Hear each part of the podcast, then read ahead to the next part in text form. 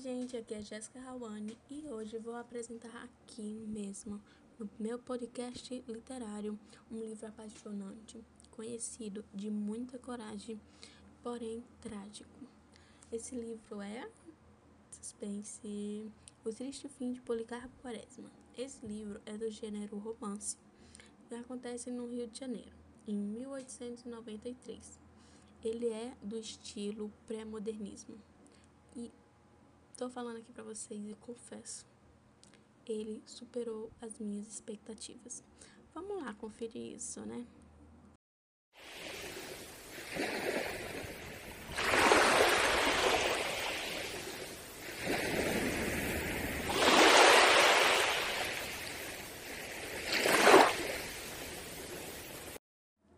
Policarpo Quaresma, um fanista, um patriota apaixonadíssimo pelo Brasil, um homem simples, de poucas posses, que trabalha no arsenal da guerra.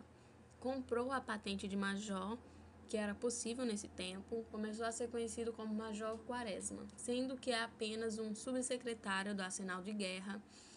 Ele mora com sua irmã, Dona Adelaide, e ele é fanático pelo patriotismo e com isso acaba sendo às vezes incompreendido e ridicularizado. Nas primeira parte assim do livro, ele quer salvar o Brasil com a sua cultura, dizendo que o Brasil tem a cultura mais rica. E aí ele quer valorizar essa cultura e quer aprender a tocar violão. E aí ele contrata um professor chamado Ricardo Coração dos Outros, um seresteiro famoso que toca violão, né?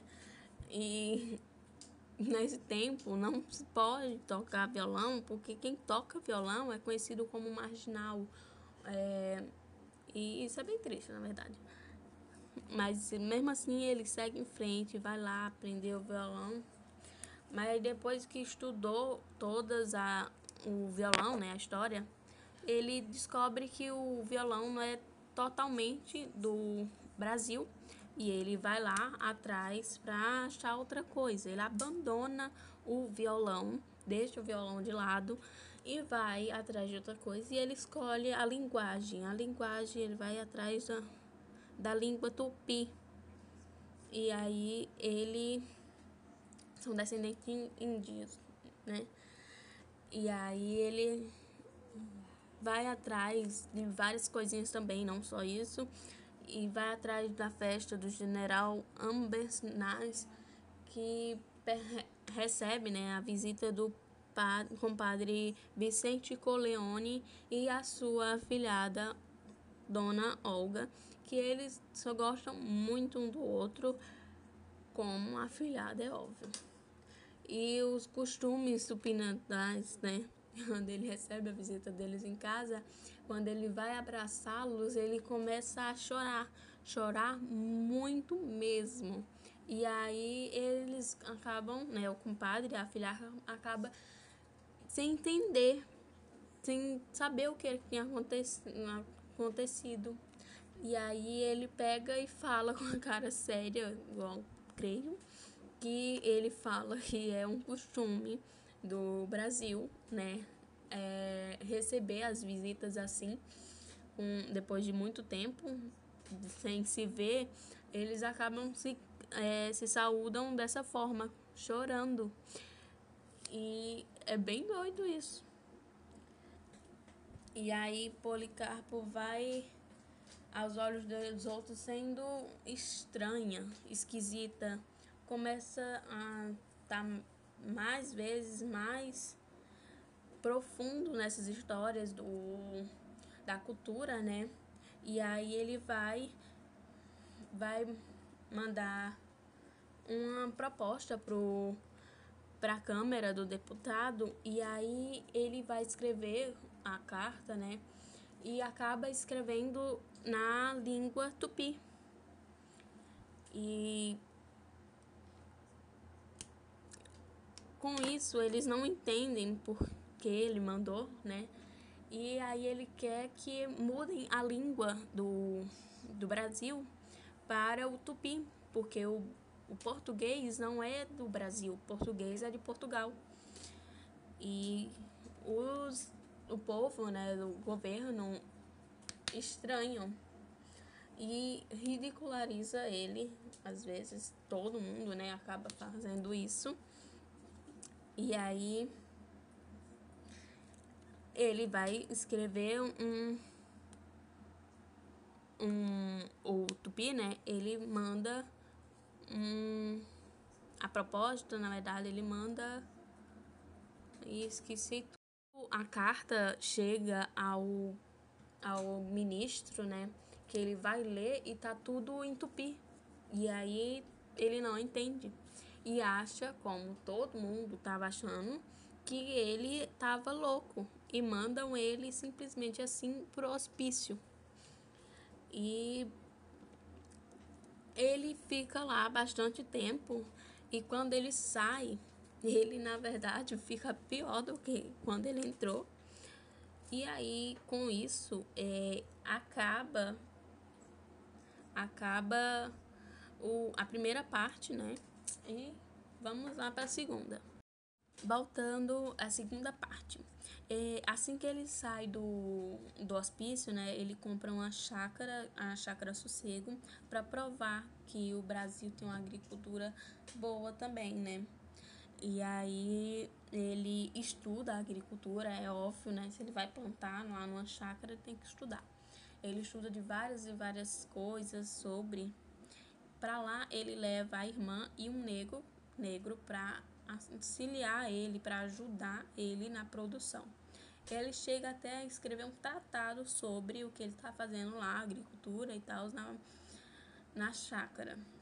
Mas a sua chácara vai à falência por três importantes motivos. Primeiro, a politicagem de lá, né, que aí o povo que ficam lá não podia deixar ele sair bem assim e tal, e começavam a dar muitos impostos para ele pagar. E aí, depois disso, a deficiência de estrutura agrária que o Brasil tinha naquela época, naqueles tempos. E terceiro, e lamentavelmente estranho, a formigas suivas, que acabavam destruindo totalmente o fruto que ele plantava. E com isso acaba a segunda parte. Bora para a terceira, né? Um beijo e volto logo. Então, na terceira parte do livro, né, começa pela revolta das armadas contra Floriano. O Policarpo, como um patriota, manda um telegrama dizendo que segue para defender Floriano. Quaresma vai lá visitar o batalhão para ver tudo e encontra Floriano.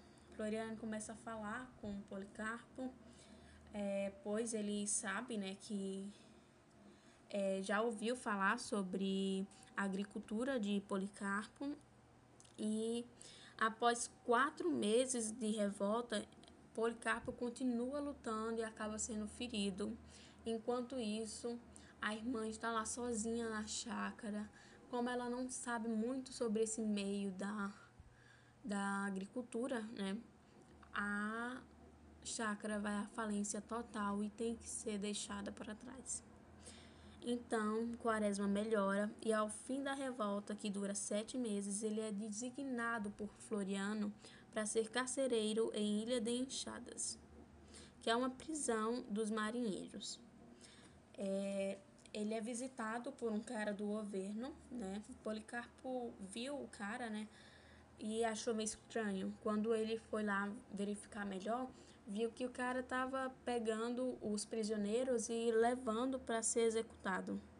Então, nervoso, com raiva, ele manda uma carta para Floriano falando que aquilo não pode acontecer porque além de prisioneiro e essas coisas todas, eles são brasileiros e falando para Floriano ir lá resolver isso. Pobre Policarpo não sabia que Floriano já sabia disso ele deixou. Então, com isso, Floriano, Floriano acha que Policarpo é um problema para sei lá o que ele quer fazer e acaba mandando Floriano para Floriano não, perdão, é, Policarpo para a prisão. Após isso, levam ele para ser executado num paredão. E aí, depois de tudo que ele fez, toda essa história, todo o caminho que ele passou, todos os estudos, ele acaba sendo morto pelas armas do país que ele tanto adora, é apaixonado, ama. E é isso, gente. Nunca senti tanto dor no meu coração. Nunca senti que ele iria morrer assim.